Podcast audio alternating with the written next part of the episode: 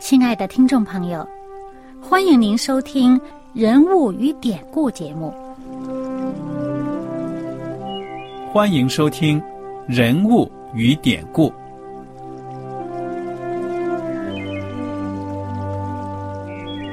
听众朋友们，当你读圣经的时候，不知道有没有过这样的想法？生活在几千年前的圣经人物，与我们这生活在二十一世纪的人有什么相关吗？那些古时候缔造了历史的伟人们，只是些令我们感叹而望尘莫及的对象吗？那些败坏了品德的小人和有负圣托的失败者，难道只是为了让我们嗤之以鼻吗？在这个人物与典故的节目里，我和小燕将与大家一起，通过圣经中的人物和他们的事迹，看看我们能从他们的故事中得到哪些启发，以便用正确的态度来对待我们每天所面对的生活和挑战，共同奔走天国的旅程。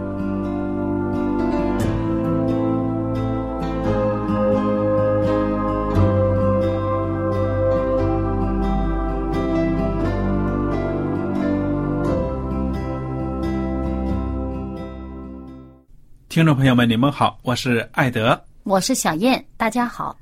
很高兴又能跟您坐在一起来研究圣经当中的人物与典故。我们上一讲呢，学习了这个约翰福音，学习到这个十二章，讲到呢，耶稣在伯大尼，在一个人的家里面呢吃宴席。那么在这宴席上呢，玛利亚。有一个女人呢，玛利亚拿着非常贵重的拿达香膏来抹耶稣的脚。这个玛利亚这个名字呢，在中东地区以色列人当中，妇女呢是一个常用的一个名字。嗯，而这个约翰就清清楚楚的说呢，这是马大的家里面。啊，马大、玛利亚、拉萨路啊，他们一起提到这个名字了。嗯，而且讲到这拉萨路呢，就是曾经耶稣使他从死里复活的。而这个玛利亚呢，就来在这个宴席上用香膏来膏耶稣的脚。对啊，那这香膏价值是很很大的。按照当时的工人平均呢，这一年的工资也不过三十两银子。所以这三十两银子买的香膏真的是奢侈品呢。哎哎，这三十两银子这数，大家留个印象啊，嗯以后还会出现这么一个类似的数目。嗯，那么这个犹大呢就不满了，还说：“哎呀，多浪费啊！这钱要省着周济穷人，那得救好几个人吧。”嗯，但是耶稣基督说的一句话怎么说呢？由他吧。他是为我安葬之日存留的，因为常有穷人和你们同在，只是你们不常有我。耶稣基督呢，可以说，如果讲了这句话呢，这个犹大心里面应该惭愧一点。嗯，为了主，这三十两银子都不舍得。而且呢，后来呀、这个有很多人当时知道耶稣就在那个地方，就有很多这个犹太人呢，就跑去见耶稣。嗯，来见耶稣干什么呢？哎，当然耶稣名声大，对不对呀？要看看他哎能不能医治我啊，有什么神迹啊什么的。另外一个原因呢，圣经说呢，他们还想来看看拉萨路，从死里复活的拉萨路。哎，但是有死里复活的人在他们面前，有的也不一定信呢。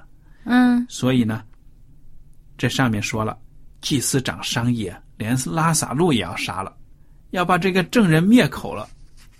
对呀、我们在这个约翰福音十一章的最后就已经读到过的经文上说啊，说当时祭司长和法利赛人早就吩咐说，如果有人知道耶稣在哪里，就要报报告，嗯哼，好去捉拿他。嗯当时他们就是想要杀耶稣的，嗯哼，哎，这时候不只是杀耶稣啊，连因为耶稣所行的使人复活的神迹，而让这个拉萨路复活的，这个拉萨路也要把他杀了，要把这个证人也得杀掉。从后来所发生的事情，圣经的记载我们知道了，这些法利赛人官长呢是恨不得把基督徒呢都一网打尽的，谁敢信耶稣，我就逼迫你，石头打你。对，而且呢，你看那个当时为什么要杀掉拉萨路，杀掉耶稣？这里面呢，十二章十一节，约翰福音这是是这样说的：因有好些犹太人为拉萨路的缘故回去信了耶稣，嗯他们就不想让人相信耶稣，相信耶稣是基督。嗯我信他是一个老师，有什么所谓啊？大家都是做老师的，他只是不要他们信耶稣是基督，是上帝的儿子。嗯，好，我们接着来看圣经，融入圣城，十二节开始。第二天，有许多上来过节的人，听见耶稣将到耶路撒冷，就拿着棕树枝出去迎接他，喊着说：“何塞那，奉主名来的以色列王是应当称颂的。”耶稣得了一个驴驹，就骑上，如经上所记的说：“西安的民呐、不要惧怕，你的王骑着驴驹来了。”这些事门徒起先不明白，等到耶稣得了荣耀以后，才想起这话是指着他写的，并且众人果然像他这样行了。嗯，这些人是怎么样行的呢？而且这一天他讲到是第二天呐、我们就知道，由于前边这个十二章第一节就讲到呢，当时是呃逾越节前第六天，那么这个第二天也就是前第五天喽。嗯对吧？也就是呃，应该是星期天。嗯，好。那么他说，众人像他这样行了，照着圣经的预言，照着圣经上指着耶稣所说的话，这样行了。究竟怎么样行了呢？这个马太福音的二十一章一开始，呃，马可福音十一章开始，还有路加福音十九章的二十节、二十九节开始呢，都有比较详细的记载。那么我们来看看呢，马太福音二十一章开始呢是怎么写？耶稣和门徒将近耶路撒冷，到了伯法奇，在橄榄山那里，耶稣就打发两个门徒对他们说：“你们往对面村子里去，必看见一匹驴拴在那里，还有驴驹同在一处。你们解开，牵到我这里来。若有人对你们说什么，你们就说主要用它，那人必立时让你们牵来。这事成就，是要应验先知的话，说要对西安的居民说：看呐、你的王来到你这里，是温柔的，又骑着驴，就是骑着驴驹子。门徒就照耶稣所吩咐的去行，牵了驴和驴驹子来，把自己的衣服搭在上面，耶稣就骑上。众人多半把衣服泼在路上，还有人砍下树枝来铺在路上。前行后随的众人喊着说：“何塞纳，归于大卫的子孙，奉主名来的是应当称颂的。”在何塞纳这个地方呢，圣经有小字注明说，这个原有求救的意思。嗯在此呢是称颂的话，而且哈、继续圣经说高高在上何塞纳。耶稣既进了耶路撒冷，何城都惊动了，说这是谁？众人说这是加利利拿撒勒的先知耶稣。嗯，耶稣基督进城啊，你看，之前就有这个小神迹，什么神迹呢？就是找到那个驴驹，对不对？哎，耶稣叫他的门徒说：“你到那个某个村子里面去，你在那个地方呢，会见到这个树上拴着这驴，还有小驴驹儿跟着他。哎，你去跟人家说说这主要用他，那人就会让你们牵来的。而且我们会在这个马可福音十一章十呃十一章第三节见到啊，这个中文的和和合本圣经把这个句子漏掉了。嗯在呃这个原文圣经和这个英文圣经的版本里面呢，都会有，就是说主对他们说啊，说嗯，若有人对你们说为什么做这事，你们就说主要用它，随后很快就会还给你。嗯哼，然后那个人呢，就立时让你们牵来。我以前读到这儿还觉得奇怪呢，怎么拿了人家驴驹子就走了？然后呢，驴驴驹儿怎么处理的？对啊，拿去还的嘛，肯定有借有还嘛。嗯嗯那这个地方呢，就讲到耶稣他所做的这个事情啊，就是骑着驴进耶路撒冷这个事情呢，在圣经预言里面是有的。嗯这个是在撒加利亚书九章第九节是这样说的：“西安的民呐、应当大大喜乐；耶路撒冷的民呐、应当欢呼。看呐、你的王来到你这里，他是公义的，并且施行拯救，谦谦和和的骑着驴，就是骑着驴的驹子。嗯哼，那耶稣所做的这一切事情呢，在预言当中都已经有了。耶稣正在实践这个预言所论述的事情。嗯而且呢，当时耶稣所做的这一些啊，他的门徒一开始还没有想到，没有跟这个圣经的预言联系到一起。以前读圣经是读过了，啊，耶稣所做的他们也看见了，就没把这两件事儿对上号。嗯那么这个约翰使徒约翰，他后来就告诉大家说，这些事儿啊，门徒起先根本不明白，等到后来耶稣得了荣耀以后，就是耶稣复活了，后来又升天了，嗯，得了荣耀以后，他们才想起这件事儿呢。这个是圣经上预言都是指着耶稣所说的。嗯哼，而且当时呢，那些百姓啊，哇，见到耶稣骑着毛驴驹儿就进城，我相信很多人他们都是记得这个呃圣经上所讲的某一些的预言啊什么的，哇，他们真是照着这个经上预言所说的这些话呢，对着耶稣这样做了，就像约翰福音告诉我们的，哇，高高在上何塞纳，呃，又说这个。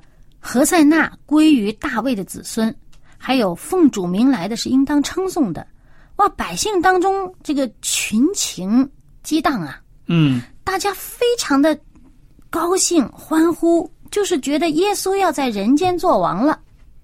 所以他们有这种误解，对不对呀、嗯，那么当时呢，我们来看看这个路加福音这样说，路加福音甚至呢是这样说的，他说。当时百姓呢称颂这个上帝，赞美上帝，而且呢就指着耶稣说呢：“奉主名来的王是应当称颂的，在天上有和平，在至高之处有荣光。”但是这时候呢，这种轰动的这种情况啊，就有人看着不舒坦了。都是哪些人呢？哎，路加福音十九章。从三十九节到四十四节呢，就这样一段记载。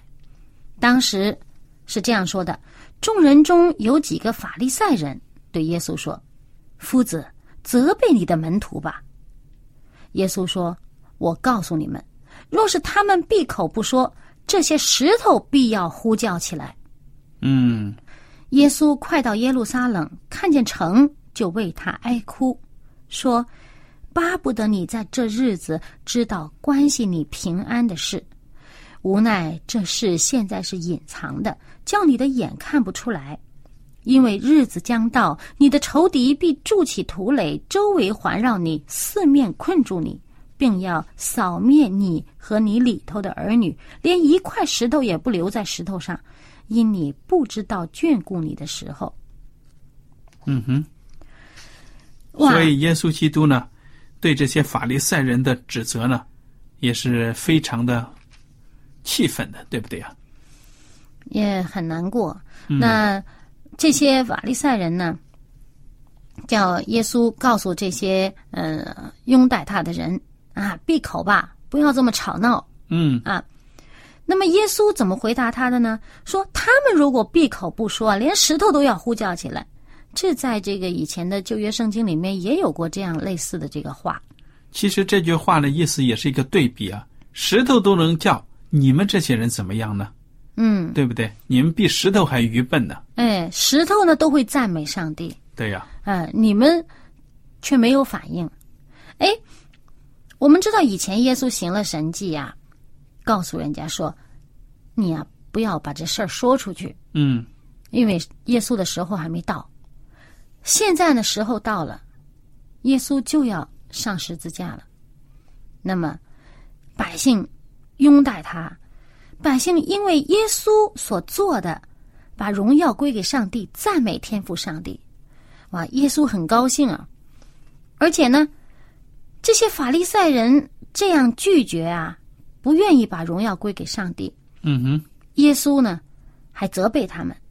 可是当耶稣走到这个耶路撒冷城边上的时候，看见这耶路撒冷城，心里边就很难过，而且为耶路撒冷城落泪。他说：“我啊，巴不得你知道与你平安相关的事情，可是这个事儿隐藏的，你们呢，眼睛看不出来。其实这指的是什么？就是呃，离得近的呢，就是大概呃公元七十年的时候，呃，罗马攻陷了这个耶路撒冷城，连这个圣殿都拆毁了。进行了一场大屠杀，对不对啊？嗯，而且呢，说耶稣甚至讲得很清楚了，连一块石头也不留在石头上，你和你里面的儿女都灭了。嗯哼，耶稣很难过，为这些人的灭亡难过，因为他们真是心硬啊。听了耶稣的这个预言的人，又信耶稣的人呢，就知道会有这样的灾难临到，嗯，他们就逃离耶路撒冷城。后来知道这个耶稣的门徒，他们都逃逃脱了，没有一个人留在城里面受难的。嗯哼，但是不信耶稣的人呢，就真是在里面就是受难了，很可怜。而且呢，我们知道呢，在路加福音啊，呃，第十三章的时候，三十一和到三十五节呢，我们记得以前耶稣也曾经对这个呃百姓啊，对以色列人说过，说啊，这个天父啊，像母鸡一样招呼这些小鸡，你们赶紧躲藏在我这下面。可惜呢，无奈呢，你们不肯来。就是耶稣他这种心肠，这种父母的这种慈爱啊，看不不忍心看到儿女灭亡，总是希望呢舍身来保护子女的这种心肠。可是呢，无奈百姓呢不理会。所以我们看到耶稣基督啊，对那些不信的人，到了这一刻呢，真的是非常的难过，为他们感到痛心，对不对啊？嗯，哎，但也有一些人呢，因为这个耶稣所做的，就愿意信。我们继续看约翰福音十二章。我来读，从这个十七节开始。当耶稣呼唤拉撒路，叫他从死复活出坟墓的时候，同耶稣在那里的众人就做见证。众人因听见耶稣行了这神迹，就去迎接他。法利赛人彼此说：“看呐、你们是徒劳无益，世人都随从他去了。”这个是法利赛人之间互相说风凉话，对不对啊？嗯，你看看，你看看，世人都跟着他去了，对啊我们，的脸呢，往哪里放啊？哎，耶稣进城，哇，百姓非常的开心，非常的高兴，而且呢，其中有那些知道拉萨路这件事儿的人呢，就在百姓当中做见证，说耶稣啊做了这样的事，使死人复活。你看这复活的人就在这儿，啊，我们都知道他就在这个耶路撒冷附近这个伯大尼这个地方，啊，很多人听了这个神迹，也去迎接耶稣。哎，那些法利赛人就说：“你看，你看，你看，你这些人都跟着耶稣去了。所以他们嫉妒的不得了，对不对啊？嗯嗯哎，我们记得呢，耶稣基督降生的时候，有三个博士从东方来，对不对呀、哎，外邦人，外邦人。现在耶稣基督快要死了，也有外邦人来见他。嗯你看这第二十节，那时上来过节礼拜的人中有几个希腊人，他们来见加利利博塞大的菲利，求他说：“先生，我们愿意见耶稣。”菲利去告诉安德烈，安德烈同菲利去告诉耶稣。耶稣说：“人子得荣耀的时候到了。我实实在在的告诉你们，一粒麦子不落在地里死了，仍旧是一粒；若是死了，就结出许多子粒来。爱惜自己生命的，就失丧生命；在这世上恨恶自己生命的，就要保守生命到永生。若有人服侍我，就当跟从我；我在哪里，服侍我的人也要在那里。若有人服侍我，我父必尊重他。你看。耶稣基督这个时候呢，竟然有几个客人呢要来见他，希腊人、外邦人。这些外邦人听到了耶稣基督的名声，都想来见耶稣。嗯，你看那些法利赛人，本族的人恨不得把耶稣杀了呢。嗯，这就形成一个鲜明的对比，对不对呀？对我们上一集所讲的这个耶稣所讲的那个。呃，比喻的故事里面，讲到这个分钱给众人的那个地方，也讲到他本国的人不愿意他做王。嗯，说那个主人呐，说本国的人不愿意他做王，与他作对。但是呢，当这个主人德国回来的时候，那些人将要被消灭掉。嗯，那么这些法利赛人本来是耶稣的子民，上帝的子民，是。耶稣的儿女，他所托付了重任给他们的，但是他们呢，不愿意耶稣做他们的王，不愿意认耶稣是基督。但是有外邦人，本来不是呃，在这个以色列人的观念当中，他们不是被选的上帝的子民，不是被救的对象，但是他们愿意认识耶稣，他们愿意倾听耶稣的话。愿意得救恩，他们就来了。所以，耶稣基督对这些人呢，也是不会拒绝的，对不对？而且，我想起了耶稣曾经对法利赛人跟他们辩论的时候说过一句话，他说：“啊，我另外有羊，不是这个圈里的，我要把他们招来，合为一群，归同一个牧人。”对呀，就是讲我另外有子民，上帝另外有子民。不是属于你这个亚伯拉罕的这个血统的这个子民的，嗯，但是呢，我会把他们招来，嗯，这些羊和我招来的不是这个圈里的羊，将要合成一群，同归一个牧人，就是同归基督。嗯哼，他们都是上帝的儿女，都是上帝所爱的，是你们人把他们分成一群一群一群。说人家是外邦人，但是因为耶稣基督他所做的，因为上帝的圣灵吸引了人来就近耶稣，所以那些外邦人来愿意认识耶稣。嗯，好的，我们来看一下，耶稣基督也讲了，在这个世界上呢，人子得荣耀的时候到了。这个得荣耀的时候，却是他受难的时候，对不对呀？哎，耶稣把这个看成他最大的荣耀，真是给我们一个很大的反省。因为他就是为了要顺从、服侍天父，才来到这个世界上，所以他把自己的死呢看成是对上帝，可以说对人类的救恩的一种服侍，对不对呀？嗯，而且。他真是，你说在人来讲是很以为这荣耀就是很光彩的事情，嗯，哇，受众人尊崇才叫荣耀，对呀。但是呢，耶稣他最受人尊崇的，就是因为他死在十字架上替我们赎罪，对呀。也因此他才能除了天使以外，能够被我们这些罪人所认识，被我们这些罪人所尊崇。最重要一个原因，就是因为他因为爱我们而为我们受难，嗯，替我们赎罪。而且呢，耶稣其实他在接下来这段话里面，他有讲的，他来是为什么？嗯哼，好，我们看到呢，耶稣基督在这里说了：“我实实在在的告诉你们，一粒麦子不落在地里死了，仍旧是一粒；若是死了，就结出许多子粒来。”耶稣呢，把他的牺牲，把他的死呢，看成是一个更大的工作的开始，对不对啊？那麦子麦粒确实是这样子。那麦粒要是落在土里面，有了水分。有了氧气、养分，它自然而然呢就会生根发芽。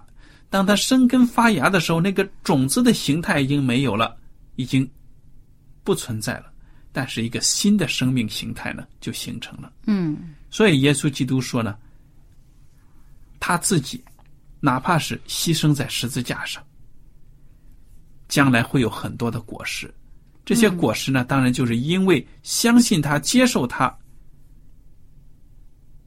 这些被吸引进天国的人，这就是他的果实。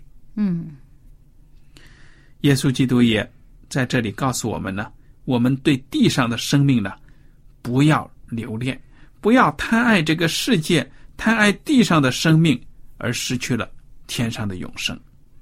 都要来呢，跟从他，服侍他。凡是为他做工的人呢，将来上帝一定会赏赐的。嗯。那么，我想到耶稣基督真的很快呢，就要到十字架上，为我们的罪呢做出牺牲。那么，在这一刻呢，他的心情真的是很沉重的，因为有的人跟随他，相信他，而更多的人呢，可以说是不相信他。像那些法利赛人呢、祭司啊、官长啊，还有很多很多的人。虽然跟在耶稣基督后面的人也不少，但是相比之下，这个世界上不信的人还是多，对不对啊？嗯，耶稣就是为这些不信的人而感到难过。所以，弟兄姐妹们，还有听众朋友们，如果您呢在今天还没有认识耶稣，没有接受耶稣，我们欢迎您呢，能够大胆的敞开自己的心怀，向主呢。做祷告，求他能够进到你的心里面，改变你的生命。当福音的种子落到你的心里的时候呢，你愿意迎接这粒种子，你预备好了迎接这粒种子，那么这个种子呢，不发芽不结果都是不可能的。嗯，很多人呢，他们抗拒福音的时候。心里刚硬，根本就不愿意动心。但是呢，一旦他们打开了心门，福音的大能呢，在他们心里做工的时候呢，这个人说不变呢，都很难的。嗯，一定会有果子的。好，我们今天的时间到此就结束了。您如果有什么问题和想法，我们都欢迎您写信来。艾德和小燕呢，非常的谢谢您。我们下次节目呢，再会。再会。喜欢今天的节目吗？若是您错过了精彩的部分，想再听一次，可以在网上重温。我们的网址是 x i w a n g r a d i o，希望 Radio，或是找旺福村也可以找到。记得把好东西介绍给您的朋友，与他一起收听。